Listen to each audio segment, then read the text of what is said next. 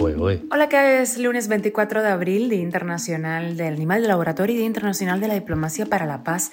Esas son las cinco noticias que te traemos hoy. Esto es Cuba a Diario, el podcast de Diario de Cuba con las últimas noticias para los que se van conectando. La estatal Cuba Petróleo niega que está exportando gasolina. El escritor Jorge Fernández Cera dice adiós a la joven Cuba por la censura de su columna dominical. Inaugura una fábrica cubana vietnamita de detergente en el Mariel. Las iglesias y las ONGs también pueden patrocinar a migrantes para paro humanitario. Y el caso Padilla ha sido galardonado como mejor documental en los premios Platino 2023. Esto es Cuba a Diario, el podcast noticioso de Diario de Cuba. La estatal Unión Cuba Petróleo, CUPET, negó que esté exportando gasolina en medio de la escasez de los cubanos. La situación, además de dejar imágenes de colas interminables en las gasolineras y también apagones, ha obligado a suspender las clases presenciales en varias universidades del país. Hasta el momento no se han anunciado la suspensión de los desfiles del primero de mayo.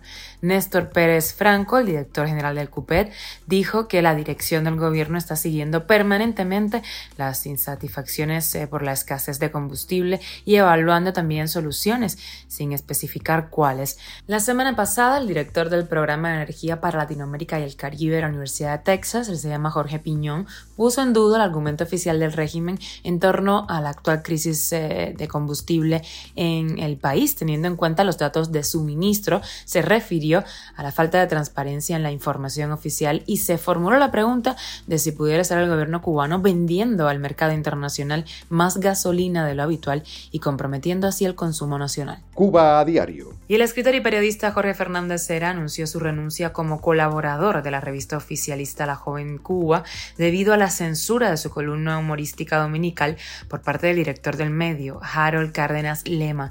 El motivo de la censura fue que el texto de Fernández Cera descalificaba al grupo procastrista Puentes de Amor y a la seguridad del Estado. Así lo explicó el mismo escritor en una extensa publicación en su página en Facebook. La joven Cuba, cuyo logo fue creado por el ex espía Gerardo Fernández Nordelo durante los años en los que cumplió condena en Estados Unidos, en varias ocasiones se ha hecho eco de las campañas difamatorias del régimen contra opositores. En abril pasado, su director atacó a Diario de Cuba por nuestra cobertura del juicio celebrado en Londres contra el régimen. Y la fábrica cubano-vietnamita Suchel TVVSA fue finalmente inaugurada este fin de semana en la zona especial de desarrollo del Mariel, en la provincia de Artemisa, según información oficial trascendida en redes sociales. No se dieron más detalles sobre el funcionamiento de esta fábrica de detergente, uno de los productos de aseo personal más demandados en la isla en los últimos años y que ha estado en permanente desarrollo abastecimiento, al menos en los últimos dos años. A finales de 2022, la vicejefa general de esta empresa mixta, Isabel Martínez Ramírez, afirmó que la fábrica tiene una capacidad de producción anual de 70.000 toneladas de detergente en polvo y de 20.000 de líquido.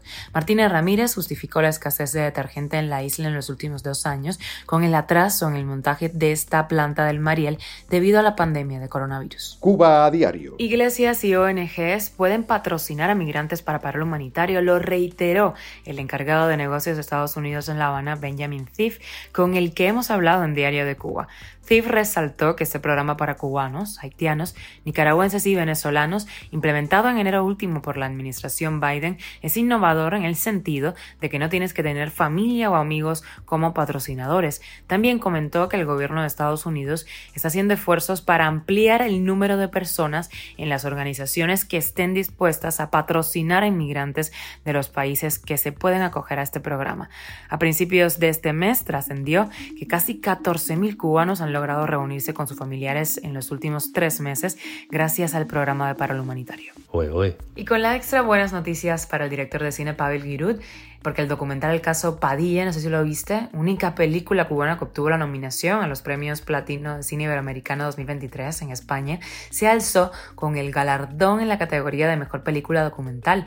Escuchamos qué dijo Giroud al recoger su premio. Hoy aquí, hoy aquí en este escenario han visto las dos caras de Cuba, vieron a Lucrecia llena de color y ritmo y a mí me toca, o nos toca a nosotros traer la, la parte más gris. Nuestra película es la historia de un poeta que fue llevado a la cárcel en el año 71 a causa de su obra contestataria y luego fue obligado a retractarse públicamente de su, de su obra. Lo peor de eso es que más de medio siglo después continúa ocurriendo lo mismo en mi país. Y por eso yo, al jurado, a todos los que votaron por nuestra película, les quiero agradecer porque les quiero agradecer en nombre de los cubanos que estamos hartos de que nuestro país sea un parque temático de una ideología o de una utopía y de que el dolor de los cubanos no tenga la misma fuerza que el dolor de otras naciones que han padecido regímenes totalitarios. Gracias. Esto es Cuba a Diario, el podcast noticioso de Diario de Cuba, dirigido por Wendy Lascano y producido por Raiza Fernández. Gracias por informarte con nosotros en Cuba a Diario. Te recuerda que estamos contigo de lunes a viernes en Spotify, Apple Podcast y Google Podcast, Telegram y también estamos en redes sociales. Yo soy Wendy Lascano y te mando un beso enorme. Que tengas un feliz lunes.